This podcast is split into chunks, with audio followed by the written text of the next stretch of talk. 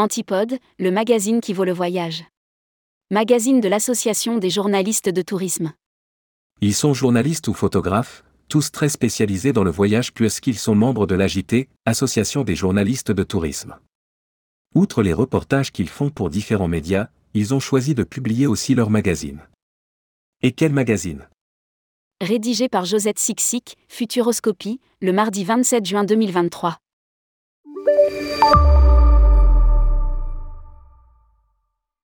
Baptisé Antipode, magnifiquement maquetté sur papier glacé, celui-ci est composé de ces articles peu ordinaires que beaucoup d'entre eux gardaient dans un coin de leur mémoire en attendant le moment opportun de les publier et les offrir à la lecture.